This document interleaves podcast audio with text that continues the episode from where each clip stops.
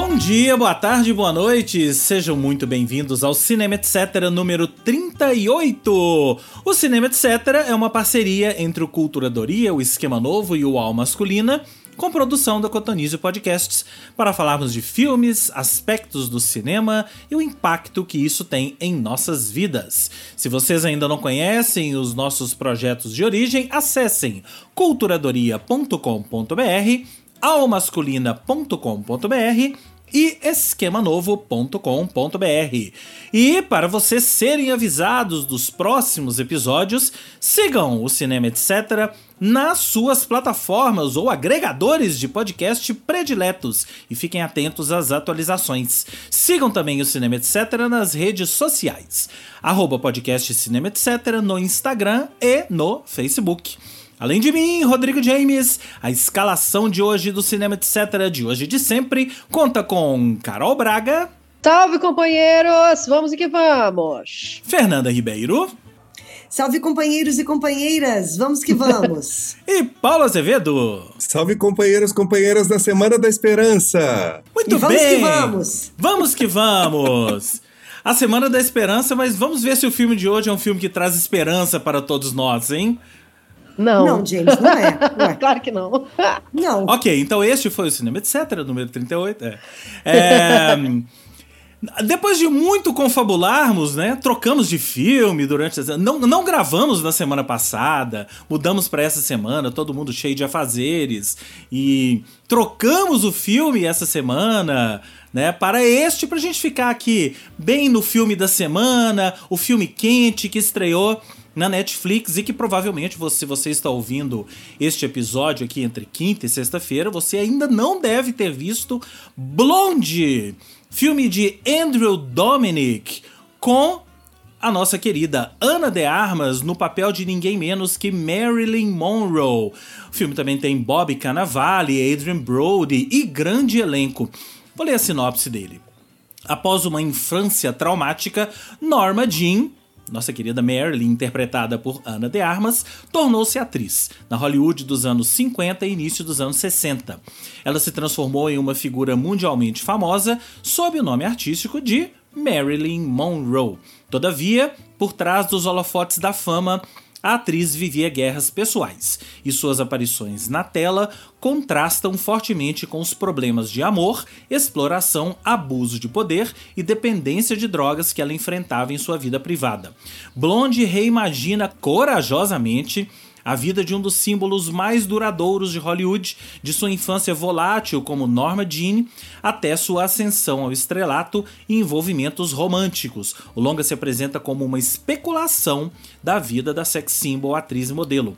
Uma história reimaginada da vida privada de Monroe, o filme é um retrato fictício da vida do ícone das décadas de 50 e 60 contado através das lentes modernas da cultura das celebridades, baseado no livro homônimo de Joyce Carol Oates. Esse filme ele foi anunciado em 2010. Olha só, tem mais de 10 anos que tá para ser feito. E inicialmente Naomi Watts iria interpretar Marilyn Monroe. Oh, e a, a, produção estava programada para começar em janeiro de 2011. E aí as filmagens não se iniciaram, foi para 2013. A Plan B comprou o filme, Brad Pitt entrou na história para produzir. E em 2014 entrou quem? Jessica Chastain no papel principal, substituindo Naomi Watts. Em 2016, foi anunciado que a Netflix distribuiria o filme e em março de 2009, Ana de Armas foi anunciada para estrelar o filme, substituindo 2019, não? 2019, isso, para substituir Jessica Chastain. Recepção do filme. No Rotten Tomatoes, o filme possui um índice de aprovação de 50% com base em 175 avaliações, com uma nota de 5,9 em 10. O consenso dos críticos diz que Blonde pode ser difícil de assistir, pois oscila entre comentar sobre exploração e contribuir para isso, mas o desempenho luminoso de Ana de Armas torna difícil desviar o olhar. No Metacritic, o filme tem uma pontuação de 62 em 100, com base em 24 resenhas, indicando críticas mistas ou médias. Eu queria começar lendo um trecho da crítica do Omelete, que quem escreveu foi o Henrique Radefinir. Eu não sei se o sobrenome dele é Adefinir ou Radefinir, mas enfim, é com H. É... Vou ler o finalzinho da crítica dele, porque para mim deu muito o tom do que eu particularmente achei desse filme. Nada pode ser mais emblemático que um homem achando que o melhor ângulo da vida de um ícone feminino é aquele que mostra o sexo e a dependência como pautas principais de uma vida. Aí falando do diretor, né? Blonde é um filme criminoso que confirma as injustiças e violências sofridas por Marilyn, sendo mais uma delas. Não, Marilyn não aprovaria esse horror. Isso seria como entrar novamente dentro do escritório de um, pro, de um produtor poderoso e servir a seus propósitos misóginos. Ela não merecia isso, ela era muito mais que isso. Eu tô meio que endossando isso que ele escreveu aqui, mas eu queria começar o papo. Que vocês começassem o papo, depois eu entro. Quem quer começar? Ai, gente, eu fiquei. Eu senti uma, uma tristeza muito grande nesse filme.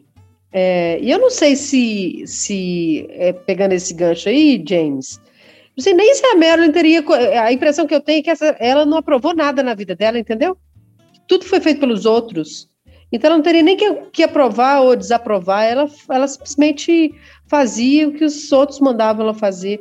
Eu senti uma agonia muito grande nesse, nesse filme, eu achei muito, muito triste, assim. Ele é muito grande, né? Duas horas e tanto. Ainda bem que tem a Ana de Armas. Eu, particularmente, gosto de trabalhos, de observar muito o trabalho das atrizes nos filmes. Então, no caso, é, o trabalho dela eu achei impecável. Depois de ver o filme, eu vi um documentário que também está disponível na Netflix. Eu fiquei chocada com a, com, a, com a semelhança, com o trabalho que ela, que ela desenvolveu, mas eu fiquei com muita pena da Marilyn. Eu não tinha essa imagem dela, eu conhecia muito pouco. E fiquei é, triste, sabe? Eu senti isso, gente, no filme. Eu achei o filme uma bomba. Uma bomba. uma bomba. Ele quis ser cult. E ele não é. Eu acho que eu acho que ele é equivocado do começo ao fim. Ele só não é equivocado pela escolha da atriz. Que a Ana de Armas, ela, ela é maravilhosa e você olhava ali toda a doçura, toda a fragilidade, mas também uma força também que eu imagino que a Marilyn tinha, tá ali. Ela conseguiu, é, ela é uma coisa muito que me passou muito, muito, muito dúbia assim. Você via a Marilyn Monroe ali, mas ao mesmo tempo você via uma atriz construindo um personagem muito, muito bonito ali, sabe? Eu adorei a interpretação dela, eu adorei a forma como ela reverenciou a Marilyn e acabou aí. Porque a história, o enredo é confuso. Eles quiseram colocar umas imagens de arte, aquela parte então do, do, do feto, gente, pelo amor de Deus, aquilo ali é de um mau gosto de um mau gosto. Me, me fez a impressão é, numa, desses, numa dessas, dessa, desses paisecos aí, muito semelhante ao que o Brasil está querendo ser, desses aí, esses, esses países é, que agora eles vão obrigar as mulheres que vão abortar a ver o feto. É, é, é eu imaginei isso, sabe, assim, um, de mau gosto. Um homem dirigindo uma história, a história que o povo falou da nudez, eu como mulher nem me incomodou.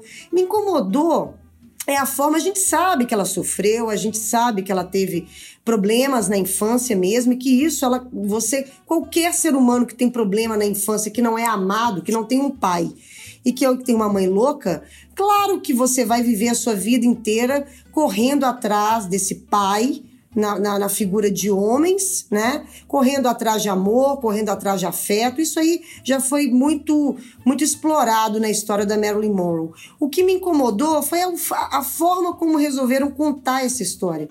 Tudo muito confuso, tudo muito, sabe, é, é, é, cenas de muito mau gosto. Na verdade, eu achei, eu achei tudo muito de muito mau gosto. entendeu? Sem, sem puritanismo, mas tem coisas ali que não precisava, sabe? Eu acho que, ela, que se eles queriam explorar a história da fragilidade dela, eu acho que poderia ter sido de uma forma mais é, generosa com a história dela, com ela, e, e, e um pouco mais delicada, sabe?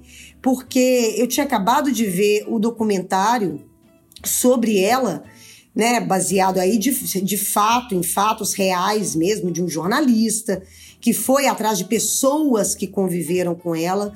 Essas pessoas mostraram a fragilidade dela, mas mostraram também a força que ela tinha. Porque ela não era uma, uma burra, uma burrinha, sabe? Ela era muito inteligente. Ela era muito inteligente.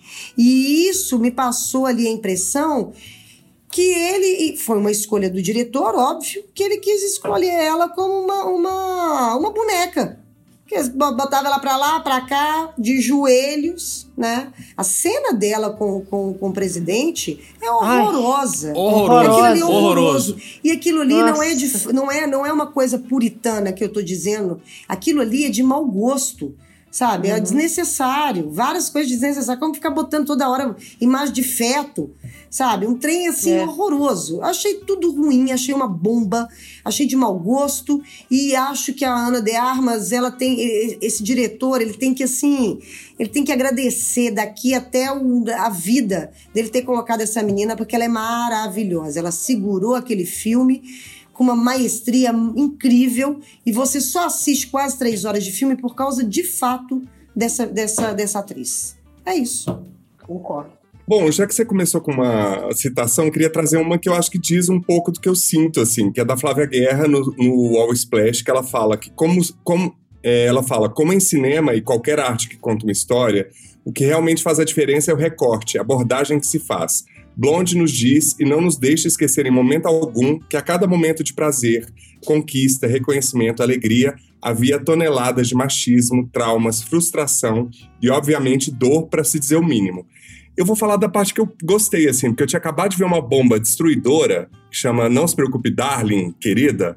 Então, eu acho que depois desse filme, eu, eu saí assim, falando cura e libertação. Eu falei, olha, pelo menos tem uma atriz aí que não tá gritando na tela horrores, como Harry Styles está nesse filme, que tudo dos bastidores deu errado nesse filme. Não precisa ir gastar seu dinheiro com esse filme, não, viu, gente? O James vai me rebater, mas eu já tô adiantando aqui, tô salvando 38 reais da sua conta. Voltando ao filme, eu fiquei impressionado com o aspecto técnico, me encantei absolutamente com a fotografia, com a reconstituição de época. A gente que tinha visto o documentário juntos, né, Fê? Esse documentário que a Carol citou logo no início, que tá na Netflix. Eu fiquei chocado com a Ana de Armas. Eu acho que os 14 minutos de aplauso em Veneza foram para ela, porque é um tour de force absurdo que essa menina faz, assim. É, fiquei pensando naquele, naquela lenda do Oscar, né? Que quando ganha maquiagem, a atriz também ganha. E isso tem acontecido, aconteceu com a Jessica Chastain. E se ganhar maquiagem, ela vai ganhar como atriz, apesar de Viola Davis em Mulher Rei, né? E tenho que confessar que também assisti em partes. Eu acho que isso me ajudou a dar conta do ritmo do ah, filme, que é muito picou. lento. Eu piquei o filme, eu precisei Certinho. picar o filme. Por quê? É porque tem momentos e diálogos muito lindos que se perdem na letargia da montagem, na letargia do roteiro. Sabe assim, esse trânsito entre Norma e Marilyn. A Carol falou que ela não criou nada na vida, né? Assim, criou nada na vida no sentido de que ela ia com esse crônica de uma morte anunciada da primeira cena, que não é spoiler, porque já mostra logo uma, uma infância avassaladora, uma tentativa, né? Assim, esse trânsito entre ficção e dados reais, esse trânsito entre a pessoa física e a persona criada com o nome dado por outra pessoa. Marilyn foi um outro cara que botou. Monroe é o nome da mãe dela de solteiro. Então eu fiquei muito, entrei por essa via no filme que me deu uma uma, um respiro, assim, e também de muitas conversas que, inclusive, alguns de nós estamos tendo aí sobre essa questão da necessidade de fama, né, gente? A gente tá. Imagina Marilyn nessa época de TikTokers e de, de redes sociais. É, é, é, o julgamento que a gente tem sobre as pessoas que se colocam num holofote como ela, aquele momento, né, quando fala assim, imagine você numa luz e ali, assim, essas pessoas que se colocam nesse lugar, todo mundo tem uma opinião sobre elas. Isso deve ser intolerável. Então foi deve. por aí que eu fui, assim. Eu entrei muito por, por esse sofrimento da fama, né? Já tive contato com algumas pessoas numa escala Brasil disso e vi os efeitos psicológicos nessas pessoas e, e, e o quanto que você perde a sua a norma, né? Ela perde a norma, né? Ela, é, ela deixa de ser norma para ser Marilyn, tanto é que aquele diálogo com, com Arthur Miller, que ela fala, como é que eu posso te chamar? Ela fala, pode me chamar de Norma. Tipo, é quase voltar a si mesma, né? Depois de tudo que ela tinha passado. Os casamentos bizarros, né, gente? Tudo horroroso, tudo horroroso. Mas aqui, quando eu falei desse negócio que eu acho que ela não decidia, porque o filme passa essa impressão. O filme tem poucas. É, é essa confusão. Primeiro, a escolha da fotografia. Eu fiquei tentando entender uma lógica, né? Tipo assim, que horas que é preto, preto e branco, branco que horas que é colorido. É, que horas que abre o quadro, buscando, que horas fecha, né? É, que horas abre, que horas fecha. E eu não, eu não sei se vocês encontraram uma explicação para isso, mas eu, eu não, não, vi uma, uma, lingua, uma, uma, uma, explicação de linguagem que me pudesse entender. Em termos de diálogo também, tem muito pouco, né, assim, de coisa que seja cronológica, de uma cena que, tem, que tenha troca de, de uma conversa. Tem poucos, assim, tem aquele momento que a Marilyn fala no telefone, aquilo foi um dos momentos mais elucidativos que eu tive, o um momento que eu falei assim, não, aqui ela está decidindo sobre a carreira dela. Agora, o resto, a impressão que eu tenho é que ela estava no meio da multidão do Rock in Rio, entendeu? Onde estavam mandando ela ir, ela estava indo, assim, não que ela não soubesse escolher, claro que ela era uma mulher muito inteligente, mas o filme passa a impressão de que ela não escolhia quase nada, ela não escolhia o papel que ela fazia, ela ia aceitando, talvez para nos agradar as pessoas. É uma, é uma cinebiografia ficcional, né, gente? Ficcional, é. E um contexto de também. época, né, gente? Um contexto de é, época que também. Não é totalmente é, é, ipsis líderes do que foi a vida dela também, né? Que ninguém sabe também, de fato, no íntimo também, o que que era, né? O que para mim deixa tudo muito pior. Eu, eu, eu queria falar, é. Paulo Azevedo, que perto de Blonde, Não Se Preocupe Querida é uma obra-prima, tá? Eu achei Blonde um equívoco completo do início ao fim, gente. O equívoco, o equívoco. Por quê? A Marilyn Monroe é, é uma das das, dos ícones hollywoodianos, um dos ícones da humanidade mais desconstruídos da história. Desde sempre a gente ouve falar que a vida da Marilyn foi uma merda, que ela. É, a história da morte dela foi suicídio, e que não sei o que, e que ela se sujeitou a tudo, e foi é, relacionamentos abusivos. Isso desde sempre. Eu acho que assim, desde a década de 60, desde que ela morreu, já, começa, já começaram a desconstruir esse mito. Então, quando eu comecei a ver esse filme, esse filme me trouxe vários sentimentos. O primeiro, é, eu torci por ela. Eu comecei a torcer por ela. Vai, minha filha, vai que vai dar certo. Mesmo sabendo que não vai, né? Vai que vai dar certo, vai que dá, vai dar certo. Só que é, a visão do diretor, e aí me entra muito isso que o Fernando falou, que é uma, é uma obra ficcional, né? Baseada num livro, que eu não quero nem passar perto desse livro. É, essa visão do diretor é, é uma visão que sempre vai te jogando para baixo, sempre vai jogando a personagem para baixo, sempre vai querendo destruir a personagem. Então, por mais que você tenha algum tipo de simpatia pela Marilyn, o diretor vai te jogando para baixo. Ele vai falando: não, não, não, não, peraí, ela vai se fuder de novo. Ela vai se fuder de novo. Quer ver? Olha agora. Aí ela vai se fuder de novo. Aí você fala assim: nossa, ela conseguiu um papel então, num filme importante. Aí paulada na sequência. Aí ela é estuprada, ela é abusada e não sei o quê. Aí você fala assim, no, do meio pro final do filme, eu comecei. A, aí que eu entendi qual era o meu sentimento em relação a esse filme. Eu tava com raiva do filme e não da Marilyn. Eu tava com raiva do diretor, tava com raiva da visão dele de diretor. Principalmente quando a gente sabe o documentário que vocês falaram mostra isso. E muitas outras obras sobre a Marilyn, livros, séries, blá blá blá blá blá blá blá. A, a vida dela não foi só essa merda, não, gente. A vida dela teve muita coisa boa, sim.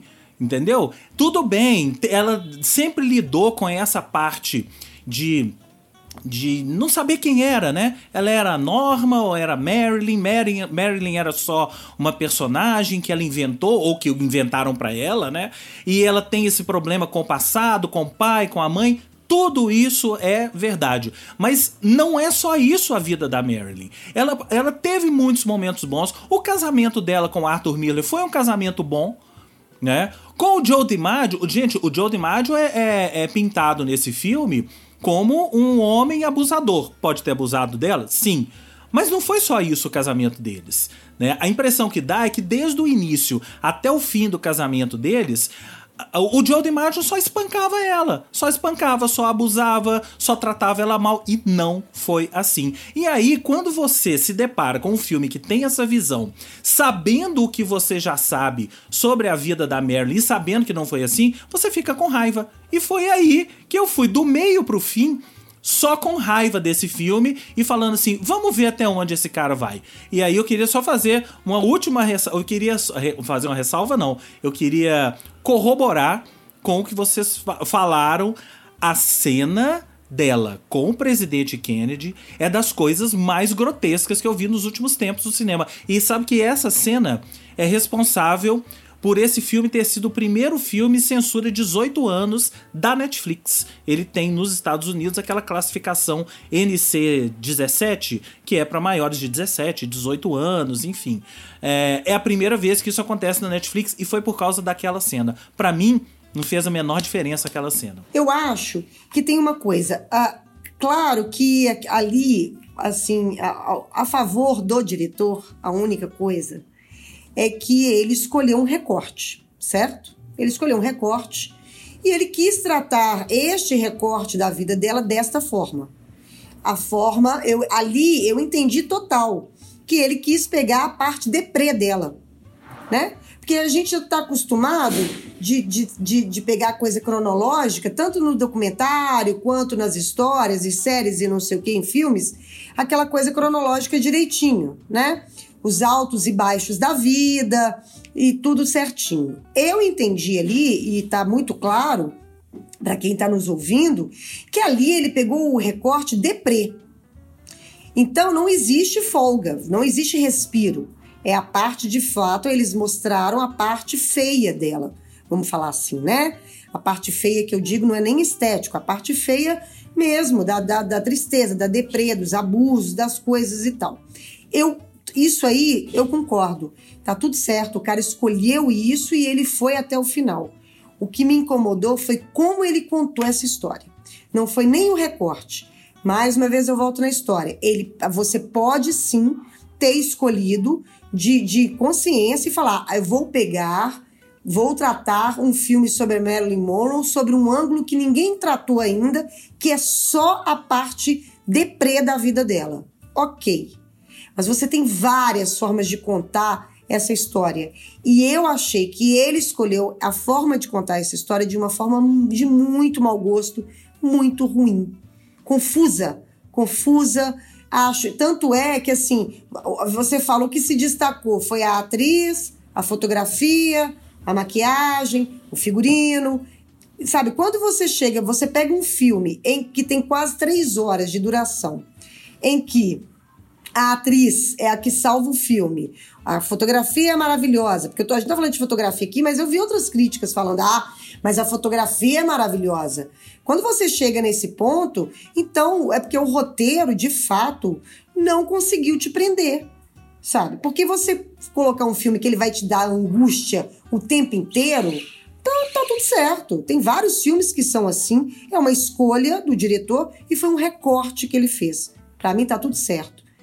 A história é a forma como ele contou essa parte feia da, da, da vida dela é que eu achei de fato muito, de muito mau gosto, muito mal feito. É isso. O Paulo estava falando da coisa da, da fama. Engraçado, Paulo, eu tive a impressão de que ela não ligava para isso, não. Ela não tinha, eu tive nesse vendo o filme, tá? Eu tive a impressão de que ela não tinha essa vaidade, ela era mais, parecia que era mais vítima da Marilyn do que uma pessoa que cultuava a própria Marilyn. Tanto é que é nesse depois sentido eu fiquei... que eu falei da fama, é como vítima é. de um sistema que exige esse lugar, sabe? Não Mas ela é. buscando esse lugar, sabe? É, e aí eu acho interessante a opção por ela ficar, quando ela tá em casa, ela ficar pelada. Eu acho interessante, porque eu acho, eu fiquei vira, tentando entender, né? Porque eu acho que ela fica nua porque ela não quer ser a Marilyn ali dentro daquele ambiente. Né? E talvez a própria, as roupas, o jeito que ela, que ela se veste, é muito mais, se tornou muito mais a Marilyn do que a Norma, né? A Norma é aquela essência dela. Eu fiquei pirando, tentando é, buscar é, relação com Quando ela isso, queria com ser essa... a Norma, eu não sei se vocês repararam isso, ele colocou nela a mesma calça e a, A mesma calça. blusa. Ou uhum. então pelada na cama debaixo Era do... a mesma calça xadrez é. É, preto e branco e a mesma blusa. É. Tem, uma, tem uma coisa aí falando da, da forma do filme, né? Que a Carol falou, e eu acho que isso é tão sintomático do que é esse filme, que eu acho que nem, nem isso ele presta. É, a, por trás dessa fotografia bonita, e realmente se você for ver as cenas de, de chegada dela, que, e são várias, né? Chegada dela nas pré-estreias dos filmes, saindo dos carros, sendo fotografada, é tudo fotografado com uma lente que mostra ela no centro e tem uma cena ótima, inclusive, que é é, os fotógrafos todos sendo desfigurados, né? Com rostos rostos meio macabros e tal. Tem várias cenas dessas chegadas e tal. E aí tem várias coisas, né? Mas eu acho que por trás disso não, tá, não existe uma lógica, né? É o que uhum. a Carol falou. É colorido? É preto e branco? Quando é que é colorido? É quando ela é Norma Jean? Ou quando ela é Marilyn? Não, não é. É quando ela tá pensando uma coisa, quando ela tá pensando outra. Não existe uma lógica de quando o filme é, é em 4x3, em 16x9, falando em questões técnicas, né? 16x9, quando ele é 4x3. Não tem essa lógica. Se tem, tá muito bem escondida. Porque eu tá. que sou é, é, é, presto muita atenção nisso, não consegui fazer essa conexão. Né? Porque é, é, é, o diretor, uma das tarefas do diretor é nos fazer é, é, conseguir com que a gente faça essas conexões. Ah, então, todas as cenas preto e branco, quando ela lembra da infância, todas as cenas coloridas são as cenas de pré-estreia. Não, não tem uma lógica. Então, eu acho que isso é, na minha concepção, é diretor perdido. Diretor perdido que não sabe o que faz. Ah, essa cena eu, eu vou fazer colorida.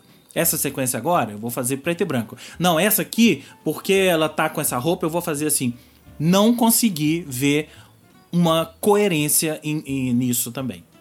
É curioso que o tempo todo a gente está falando do aspecto racional que a obra provoca, né?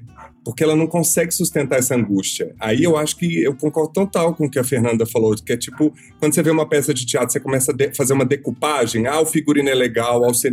não é para isso que a gente vai no teatro, não é para isso que a gente vai no cinema.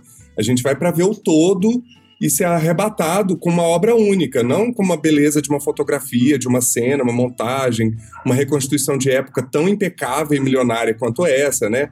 É, fiquei pensando o que, que me pegou, mas me pegou também no aspecto racional, depois que a angústia passou, porque não sustenta a angústia também, o mal-estar que a Carol trouxe, né? Assim, esse mal-estar passa logo, aí fala assim, ah, vou ver aqui qual que é a, o que, onde está me pegando ouvindo vocês e pensando ainda sobre o filme muito recentemente, né, acabou de estrear ontem, assim, é, tem um aspecto que para mim me interessa, que é a perspectiva de tentar ir para a perspectiva interna do que se passava com ela.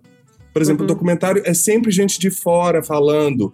Tudo que eu conhecia da Mary é so sobre ela. Eu acho que tem um, um, um aspecto que me pega, não para me sustentar durante 2 horas e 47, que é entender a perspectiva dela. E aí ficcionalizar a perspectiva dela. Isso para mim me interessou, por isso que eu falei da coisa da fama, não ela buscando uma fama, mas ela sendo estuprada por essa, por essa máquina de moer gente que é sustentar uma imagem para o mundo todo como ela tinha, né? E por outro lado, por exemplo, a cena do trisal, para mim é um refresh no filme dela, né? Assim, uhum. e vejo uma mulher, Leila Diniz, sabe assim, indo contra tudo e contra todos, é, sustentando um desejo dela, sustentando um lugar dela de intimidade. Quando o cara, né, logo depois da cena do trisal, fala com ela: ai, ah, não quero você com esses dois, inclusive o filho do Charlie Chaplin. Isso eu queria saber se era real ou não.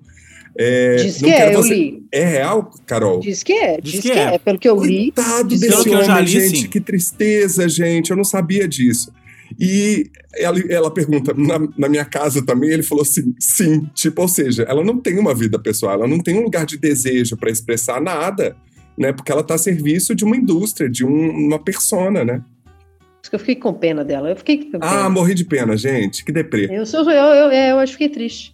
Eu acho que essa menina, ela agora carimbou o passaporte dela. A gente vai esperar um diretor é. decente convidá-la para fazer um filme. Um filme que decente. ela de verdade. É, é. Gente, mas eu tava vendo a filmografia dela, ela tem filmes decentes. O Knives Out, ela tá. A gente, eu que não único. sabia. Tá. Diz Não, que esse Sérgio que ela faz com o Ben Affleck é uma bomba. É uma bomba, É, é, mas é, o é Sérgio uma bomba. com É. o Wagner Moura, que eu não vi, ela tá mal no filme? Não, não, tá bem, tá super bem no filme. Super Eu, não bem. conheci, eu nunca É. tinha ouvido falar dessa menina, gente. Também assim, eu tô não. impressionado com ela. Agora, eu, eu fiquei Não, com peraí, muito- antes do barraco, deixa eu só falar um negócio que- eu vi o documentário logo depois. E tem a cena do casamento dela com o Arthur Miller que eu, eu achei tão parecido que eu falei assim, uai, gente, eles usaram cena do, do, do, do É, filme Impressionante. do documentário. Tem uma Impressionante. cena- É impressionante. Tem uma cena no filme que eles usam original do Tony Curtis, tá? Tem uma cena no filme, não sei. Lá nas filmagens do, do, do filme, Mas tem uma que é cena ali que é que original. não, o cabelo tá diferente. Não, não, Eu falei, não, não. Tony Curtis. Não, não, não, é- Tony é- é Curtis. o- não, não, não. é- do, é do filme. Do filme. Ah, Eu tá. acho que aquela cena que ela refaz do, do filme com Billy Wilder, Tony Curtis e tal, eu acho que aquela hora que aparece o Tony Curtis é o Tony Curtis do filme. Porque nos É, é créditos. Dúvida. Não, é ele. É, ele, é ele. É ele. Porque eu não, é reparei ele nos total. créditos, tá lá Tony Curtis himself. Não, ah, ele tá aquela cena igual. é ele total. É, então não, é é ele. ele total. Já que estamos no momento fútil aqui, gente, o olho dela, azul e coisa, a Marilyn Ah! usava lente? Tinha pergunta, lente naquela não época? sei. assim? Eu acho Porque que não. Isso, isso foi uma coisa meio The Crown, assim, sabe? De repente o olho da rainha muda de cor. É, É. eu achei também. Eu fiquei pensando, teve uma hora que eu, eu observei isso também. Agora, gente, eu fiquei pirando. Eu falei, gente, essa mulher trabalhou, deve ter ganha, ganhou muito dinheiro, buscou com- é, preencher esse vazio, essa carência dela de tudo, a falta do pai, da falta da família, de etc e tal, com, sei lá, sendo refém do- dos outros, sendo refém de uma indústria. Morreu aos 36 anos. E quem que ficou com esse dinheiro? Uma fundação, a gente pesquisou, né, Fernanda? Ah, a Então gente terminou conta. o documentário perguntando isso, né, Fernanda? Com quem que tá o dinheiro? Com quem que tá o dinheiro? A Marilyn, eu vou tentar resgatar aqui, Fernanda me ajuda. É, a Marilyn é uma das, dos, das marcas mais reproduzidas na história do mundo, assim. Tipo, ela, Michael Jackson, Elvis. Inclusive, minha aposta é de que Elvis e, e Marilyn vão estar no Oscar, porque esses personagens, esses atores brilharam, assim Aliás, curioso. E aí- Enfim. super curioso, né?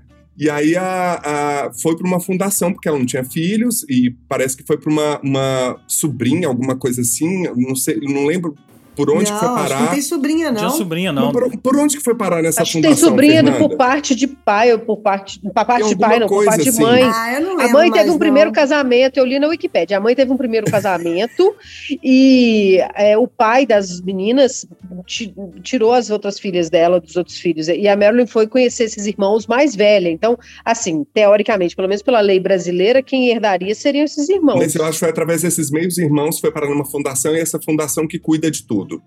Tem um Ah, negócio tá. também da. Tem um negócio também que ela tem o, no documentário, depois a gente olhou.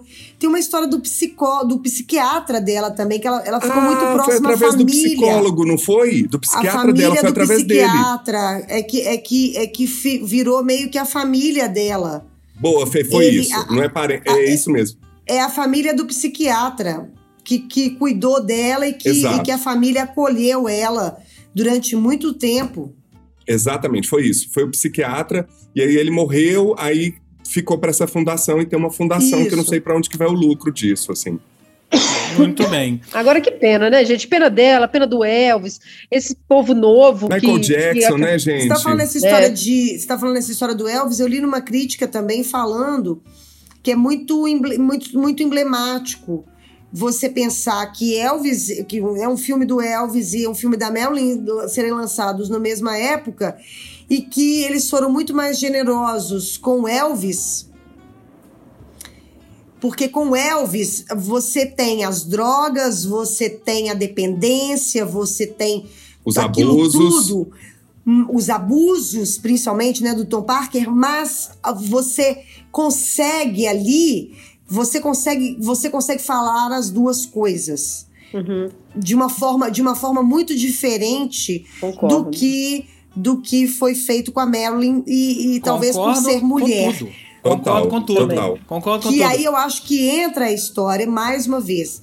Não me incomoda o fato deles terem pegado a vida barra pesada, que, esse recorte barra pesada. Me incomoda foi a forma como eles trataram como eles trataram isso. Porque É, do Elvis uma- também você você fica com raiva do abuso, você fica com raiva do que eles mandavam Mas tomar de tem a remédio, outra parte. do que do tanto que ele foi enganado, do tanto que aquele, né, ele era um ingênuo, ingênuo como ela também, problemático também, mas você, eles foram mais generosos com a história, com a biografia dele, do que eles É, foram com a, com a biografia isso, da Mary. É isso. Eu acho que assim, guardadas as devidas proporções, porque a Marilyn era mulher, e toda, todo o sexismo, misoginia, etc., os dois tiveram vidas cagadas e os dois tiveram vidas boas em, em- em seus momentos. Né? No filme do, do Elvis a gente vê isso, no filme da Marilyn não tem isso. Agora, que acho é, super. tá. Acho super sintomático. um- nesse Não. momento de Hollywood, a gente é, ter um filme com Elvis e um filme com a Marilyn e os dois vão fazer Mas aí parte é que do eu Oscar. tenho que, eu tenho que frisar aqui, Ba, o, o- o James. Eles não, o diretor não escolheu mostrar a parte boa da Marilyn. Quem for assistir precisa entender que não existe parte boa. Ele escolheu. Ele escolheu pegar uma parte Não, tô pois é, eu entendi. pesada. Eu entendi. É a tempestade emocional, psicológica que- dela que na tela, Eu, né? ente- eu entendi, entendi, entendi isso. Eu só não concordo com essa visão e pronto. Não, não concordo. Mas- Não acho. Eu acho que no Elvis fica mais clara a relação dele, a dependência dele de, do amor dos fãs, de fazer aquela arte, o quanto aquilo era importante pra ele. Eu Pra acho que Marilyn, no Elvis não. fica mais claro. É. Para Marilyn, não. É. É- Mas isso eu acho que não é coisa de direção, não. É roteiro ruim mesmo. Pra Tem, Marilyn, tem não. uma coisa que eu- a Ana de Armas deu uma entrevista na coletiva em Veneza que eu achei impressionante, assim, que pra ela ficou muito forte o quanto que ela tá se cuidando pra não cair na roubada, porque agora ela tá num holofote que ela nunca teve na carreira, uma atriz cubana nos Estados Unidos representando um dos maiores ícones femininos da história do mundo, né, que por, por acaso é norte-americana e ela é uma cubana, e ela falando que ela tá super tipo, com ela tá numa retranca absurda com a vida pessoal dela, agora que ela tá no centro da arena, sabe? Assim, eu achei super interessante a atriz falar do impacto que teve vivenciar uma mulher que estava na cova dos leões o tempo inteiro e como que ela agora, podendo estar nesse lugar, ela tá super se cuidando, assim, eu achei super interessante. Mais um ponto pra ela por tudo isso que você falou. Por ser Ah, ela é maravilhosa, gente. Eu quero ser amigo dessa menina. é. Eu se eu É. fosse. Agora, Também agora só um adendo. dela. Eu, se eu fosse da família do Kennedy, eu também ficava puta de como eles retrataram. Puto, puto De demais. quinta. É, puto ah, de demais. quinta, mas disse que era também, né? Ah, no Diz documentário eram já de mostra né? isso, né, Fê? No Eles documentário eram é de a quinta. galera de é, de quinta. quinta, gente. De quinta. É. Kennedy de quinta. Enfim, é, conta pra gente aí, é amigo. isso aí, família Kennedy de quinta. família Kennedy de quinta. Contem para nós outros aqui o que vocês acharam de Blonde, mas antes da gente ir embora, e aí? Os últimos filmes que vocês viram, nós andamos vendo os mesmos filmes, pelo menos Paulo Azevedo, Carol Braga, Fernando eu acho que não viu, pelo menos os dois filmes que a gente viu, né? Não, Quem quer mas eu vi começar? um documentário. Então, então começa você, Fernando Azevedo. Destruindo Fernando Azevedo. mitos. Fernando Ribeiro. Destruindo mitos. Conte, conte mais sobre ele. mitos. Conte mais sobre Tá ele. fácil, gente. É só vocês irem na, na- no YouTube. É, é um menino, inclusive eu não sabia, o menino que fundou o Quebrando o Tabu. Hum, tá. Aquela página. É o, o irmão do Luciano Huck. Isso, irmão do Luciano Huck. Ele, hum, ele conta a história do, do, da obsessão do mito e os seus mitômanos, os seus seguidores, por, por pela sexualidade, né, gente? Dos outros. Contando a partir disso a experiência dele como gay. E, e ele fez uma, uma, uma. Não é, não é um, um documentário brilhante, já tô avisando, não é aquela coisa que você fala assim, nossa, muito bem feito, muito. Não é. Mas é um documentário que te faz, que te coloca para pensar mesmo, faz umas, umas, umas ligações assim, muito. discute muito essa história da masculinidade, da- das masculinidades que a gente tem né, é, discutido isso há um bom tempo. Paulinho sabe disso, porque ele tem um podcast sobre isso, chamado Masculina. Mas acho que, para além dessa história ele tratou de uma forma muito muito séria assim sabe de como a, como como você como essa masculinidade exacerbada como essa como essa essa essa história de você ter que provar o tempo inteiro que você é macho a heteronormatividade né o patriarcado atrapalha né? como que isso atrapalha o mundo e consequentemente, um país. ele, ele dirigiu com o namorado dele. Ele co-dirigiu com o namorado é. dele. É. Agora, Fê, pergunta que a gente já fez no grupo, vou trazer aqui para o nosso episódio. Você teve estômago? Porque eu não tô com estômago para ver o, o, o, mito falando. Tive, gente. Eu tenho estômago, a gente tem estômago para ver, pra ver ele bostejando todo dia, tem quatro anos. É, pra né? ver um documentário mostrando sobre a masculinidade frágil dele, eu não vou ter? Claro, claro que tive. Sabe? Quatro anos desse homem bostejando aí pra gente, sabe? Então, pô, então chegou, chegou no final das contas aí, no, no, no frigir dos ovos, entendeu? É, mas é, é só mais um, mais uma, uma comprovação aí de que, de que é isso, que o Putin, sabe, que ele, que essa galera pensa é com pinto, sabe? E a gente, sabe, é, é, e a gente tá nessa merda toda no mundo aí por causa disso. Então pronto. Muito acho bem. que vale, acho que vale ver. Não sei se vocês vão ter estômago para ver agora, faltando dois dias pro pleito. Mas talvez vendo isso, você que tá em dúvida é, não tenha mais. E você que tem certeza, aperta lá o, o 13 com mais força. Entendeu? É isso. Paulo Azevedo, você quer falar de Não Se Preocupe, Querida ou não? Vou gastar meu tempo não, que eu tô com ótimas dicas aqui para você que tá nos ouvindo, tá? Só vou te falar uma coisa. Se você quer ver gritaria, má interpretação, má direção, vá nesse filme que eu, que eu... Aqui, ó, pessoal, aqui, ó. Daqui a pouco vai indicar para você tá? Não vou nem falar o, o, filme. Vou falar de coisa boa, vou falar de Top Term. Vou falar de o ensaio da HBO, gente.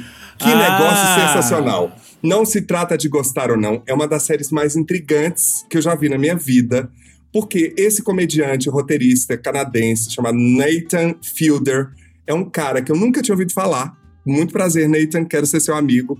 Ele inventou um negócio de seis episódios, meia hora, 40 minutos, do jeito que a gente gosta, do jeito que a gente dá conta, que tá na HBO Max. E simplesmente ele ganhou um, um cheque em branco da HBO para ele colocar pessoas que ele escolheu em situações que as pessoas precisam lidar com essas situações, aprender como lidar com essas situações. Então, sem spoiler, mas num primeiro momento, o primeiro episódio ele traz um cara que contou uma mentira para um grupo de pessoas e ele prepara esse cara para revelar essa mentira, que gerou uma série de transtornos. Só que assim, isso vai para uma escala tão inimaginável ao ponto de reproduzir reconstruir em estúdio o bar onde ele vai encontrar com a pessoa que ele vai revelar a mentira. Com figurantes, é. com bebida, e ensaia mais de três vezes com uma atriz que pesquisou a mulher que ele vai encontrar para saber o jeito, a psicologia dessa mulher. E aí, do segundo episódio, você fala assim: ah, ele vai pegar um outro caso e vai ser assim os seis episódios. Não, meu amiguinho, não é assim que a vida funciona. E aí ele vai levando pernada da vida, ou isso que é o genial da série, você não sabe o que, que é, tá pré-escrito num roteiro ou não. Ele pega uma mulher que quer ser mãe aos 44 anos, só que ela é uma xiita cristã, antissemita, ele é judeu, que reconstrói a vida dessa mulher numa casa de fazenda autossustentável e as crianças são trocadas até os 15 anos, em, ao longo de dois meses. Só que dá merda, dá ruim, e ele começa a perceber que essa tentativa dele de controle, e das próprias questões dele pessoais, psicológicas da vida, vão se misturando com, com essa, com essa Paulinho, situação. E não acabou. entendi nada. Mas não dá para entender. É exatamente, não dá para falar, tem que assistir. Tem que assistir, Fernanda. Imagina que você tem que falar com uma pessoa que você quer terminar com ela. Ele bota você lá e te prepara para essa conversa. Eu é vi. sobre a série. É, Fala aí, eu Carol. acho que é o tipo de série. Eu, vi, eu não terminei de ver. Eu Também acho que é não. o tipo de série que o, que o dispositivo de como você faz a série é mais interessante, às vezes, do que o próprio resultado, entendeu? Que aí você fica pensando, como é que esse cara fez isso? E eu acho que aí pode interessar para um público muito específico, tipo nós, que a gente se interessa pelo behind, pelo que está Behind the né, atrás das. É. o que está atrás da cena, o que que, o, qual, como é que ele teve essa ideia, por que, que ele fez, por que, que ele tá querendo fazer isso. Então, aí eu acho que a série se torna interessante nesse ponto. Agora, de entender, falando assim, é difícil, é complicado mesmo. E ele chega num nível, aquilo deve ter custado muito caro, que igual o Paulo falou, ele, ele e, reconstrói e vai ter segunda tudo. temporada. Vai ter é. a segunda temporada.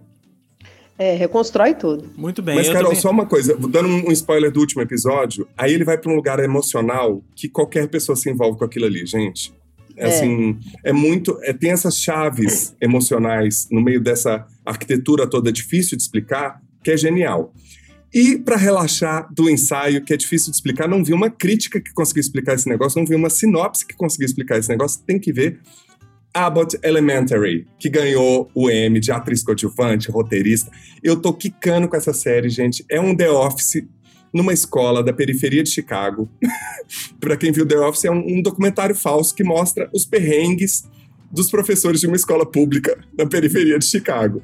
É engraçadíssimo. A Quinta Bronson, que é uma pequetucha maravilhosa que ganhou o M de, de roteiro, arrasou, já começou a segunda temporada na última semana. São episódios de 20 minutos também, que você fala assim: meu Deus do céu, os personagens bem, bem construídos, os diálogos, a direção é tudo impecável, o elenco sensacional. E um plus, vai lá no YouTube e procura a atriz coadjuvante ganhando M, que é um dos depoimentos, umas, dos agradecimentos mais emocionantes que viralizou no Twitter, quebrou o Twitter. Que, que essa atriz, o que ela fez naquele agradecimento é é um mantra para acordar e levantar todos os dias. Duas séries de episódios curtos, hein, gente? Do jeito que a gente gosta, hein? É. Eu falei que era top term minhas dicas, não era filme bagaceiro, não, é que eles vão falar aí. agora. Não, não, eu não vou falar, não. não. Eu não vou falar, não vou não. falar, não. Também não. Você vai eu falar vou adiantar. Vi Mulher Rei, é um dos melhores filmes do ano. Vai aí, Carol. Fala aí, Carol, você vai falar então, dele. Então, pronto, eu vou falar dele. Eu não acho os melhores filmes do ano. É, eu acho o filme Quase que na outro bom. episódio já. É. Gente, mas claro que ela não ia concordar comigo. Nunca concordamos, né? Desde a não, 2097. Mas eu acho, eu acho o filme muito bem feito. Eu acho que a Viola tá arrasando. Mas eu acho que mais do que a Viola, aquela menina que faz a Naui, a, aquela menina incrível. Eu não vou saber falar, o nome, dela, dela. essa menina é sensacional, Fala aí, gente. É Tsu Mambe. Deve ser Tsu. Suma B, é, alguma coisa assim. Suma B. É. Ela vai, eu acho que ela, ela merece mais indicação de atriz coadjuvante do que a própria Viola com indicações né, de melhor atriz. Eu acho que o filme ele, ele, ele pode ser dividido em duas partes. Assim. Eu acho que tem uma recuperação histórica é, conta um, um, um, fato histórico que é muito importante, que é a questão do mercado negreiro, né, entre África e Brasil, né, vai, vai nesse lugar, nessa ferida da história, mostra que às vezes até as pessoas pretas elas contribuíram para que isso existisse, né, e que fosse do jeito que foi. Eu acho que historicamente esse filme é, presta um grande, um grande serviço. Acho que paralelo tem a coisa, a questão do do, da, da própria história da, do exército das, das mulheres guerreiras, das ago, como é que chama? Ago, as, ago, agodi, agodi as agodis, que elas realmente existiram e tal. Só que na hora que vai contar das agodis, é, me incomoda um pouco essa necessidade do cinema contemporâneo, meio que de heróis, de luta, de, de, ter, que, de, de ter que mostrar que elas, que as mulheres são tão fortes quanto os homens, elas podem lutar de igual para igual. Ok, que pode, é isso mesmo, pode mesmo. Só que fica exagerado, na minha opinião, sabe? Eu acho que o filme ele, ele, ele dá uma exagerada, vai para mais nesse lugar das agodis. Nós somos fortes, nós temos, nós somos poderosos, a gente tem a mesma força que os homens, a gente luta de igual para igual e caceta para cá e caceta para lá e corta a cabeça para cá e corta a cabeça para lá e, e esse negócio, o filme vai. E aí no meio disso me bota um episódio de novela.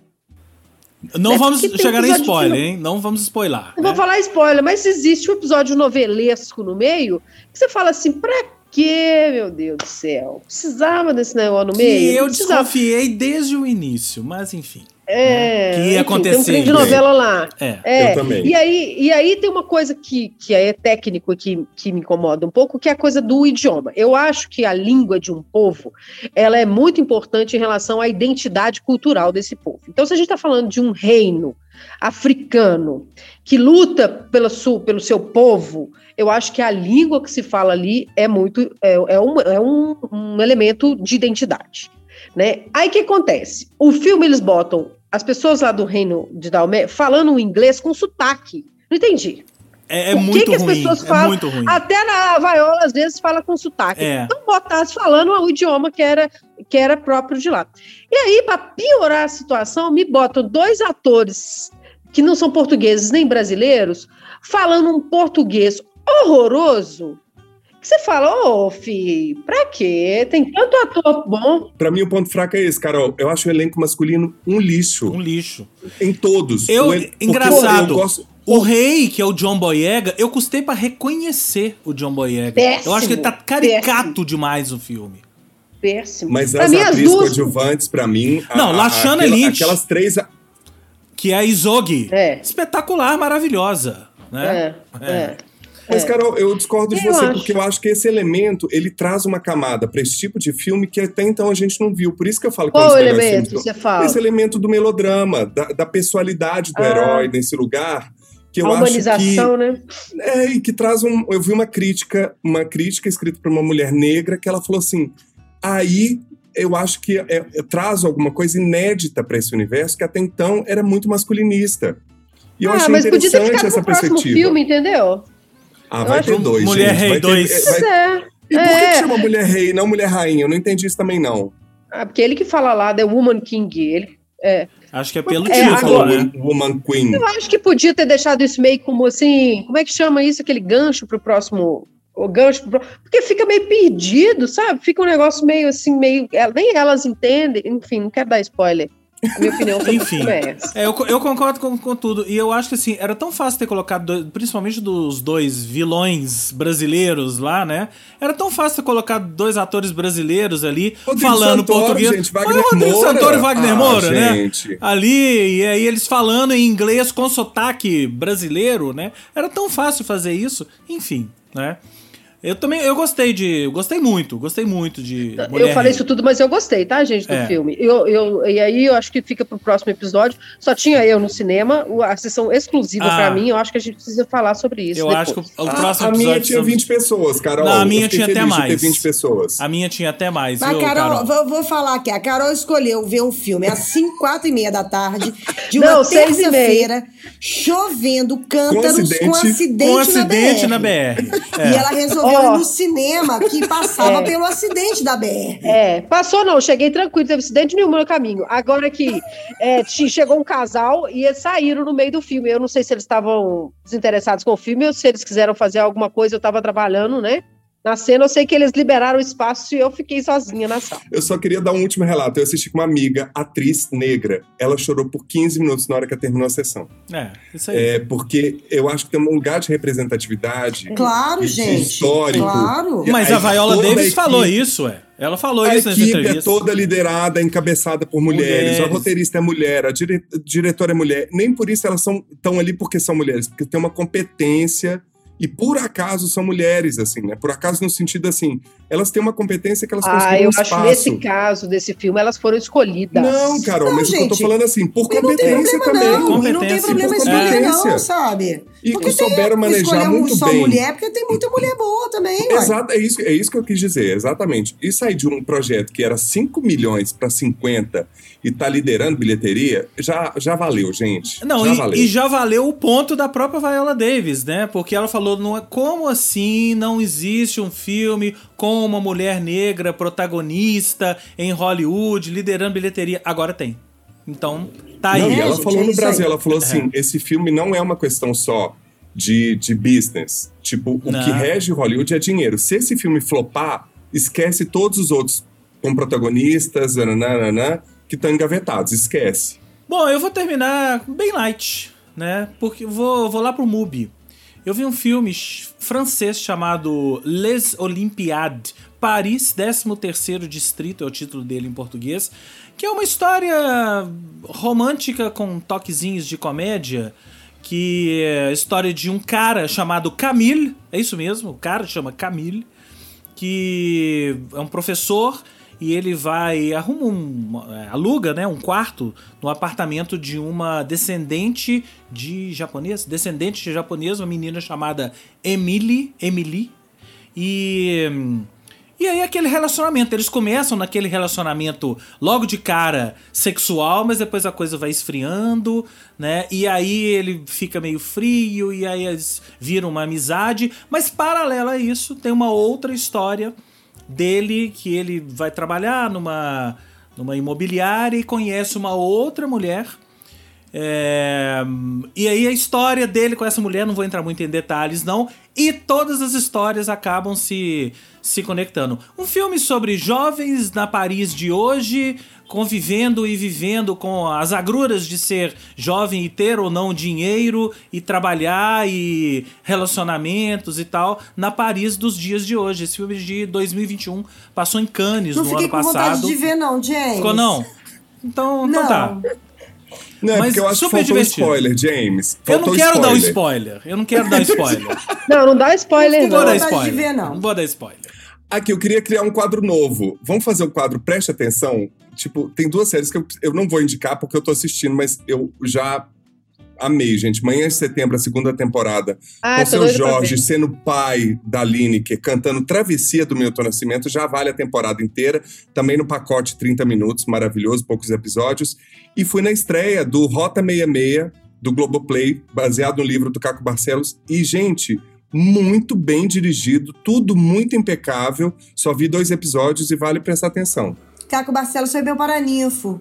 Foi seu Paraninfo? Só a gente pode criar esse quadro só se eu puder falar o não preste atenção também. Pode ser? Ah, esse eu já tenho um ótimo, para não preste atenção. É, Fernanda vai gostar. Querida. Fernan- Tá, gente? Fernanda nossa vai gostar. querida, não presta atenção não. Fernanda vai gostar do meu não preste atenção. Qual tá? que é? Quinta temporada de The Handmaid's Tale, tá? Meu filho, eu já não, Ah. presto, não tô prestando atenção dela desde a terceira. Tem Desde a que- terceira, famoso gente. Aquilo tem que ali é acabar. com essa série? Que Tem que aconteceu? acabar. engodo. Tem que acabar. Que, que não acabou ainda, né? Tem que acabar. Não sei por que que não acabou ainda. Aquilo é um engodo. É, É? um engodo. É um engodo. Começou tão Eu bem e é um downhill tão louco que, enfim. Eu adoro a Fernanda Brava, assim, adoro a Fernanda. Não, Vai, gente, Fernanda, já, solta os olha, cachorros aí. olha. O que aconteceu com essa série, Fernanda? Eu que assisti só a Estão primeira botando temporada. dinheiro aí à toa. Downhill, sabe? É- assim. É, galera aí é parente. É parente. E se pensar que vai ter uma Um sexta. Parente do produtor, É, e do pensar- patrocinador. E pensar que vai ter uma não- sexta. Vai ter uma sexta temporada ainda. Mas é um, Ah, vai não é um Deus, livro, ó. gente. Desculpa É. a ignorância. Não é um livro. É. Não acabou esse livro? No, na primeira O livro temporada. acabou. Na primeira O livro temporada. acabou na primeira temporada. É, na primeira temporada. E aí vai. Oh, né? meu Enfim. Deus. Não, não tem condições aquilo ali, não, gente. Pelo amor de Deus. Nossa, gente, já Ah. era pra ter acabado. Enfim. É, Este foi o Cinema. Etc. número 38. Se você gostou, não gostou, tem críticas, sugestões, participe do nosso bate-papo, manda pra gente aí o que, que você achou de Blonde, Mulher Rei, tudo isso que você falou, The Handmaid's Tale, quinta temporada, né? Manda pra gente pelo podcast arroba cinemaetc, arroba gmail.com ou através das nossas redes sociais, arroba podcast Cinema Etc, no Instagram e no Facebook. Cinema Etc é uma parceria entre Culturadoria, o Al Masculina e o Esquema Novo, com produção da Cotonizio Podcasts e até o próximo episódio. Tchau, gente! Tchau, companheiros. Tchau, gente. God save the Tchau. Queen. Esquecemos desse detalhe. The King. É.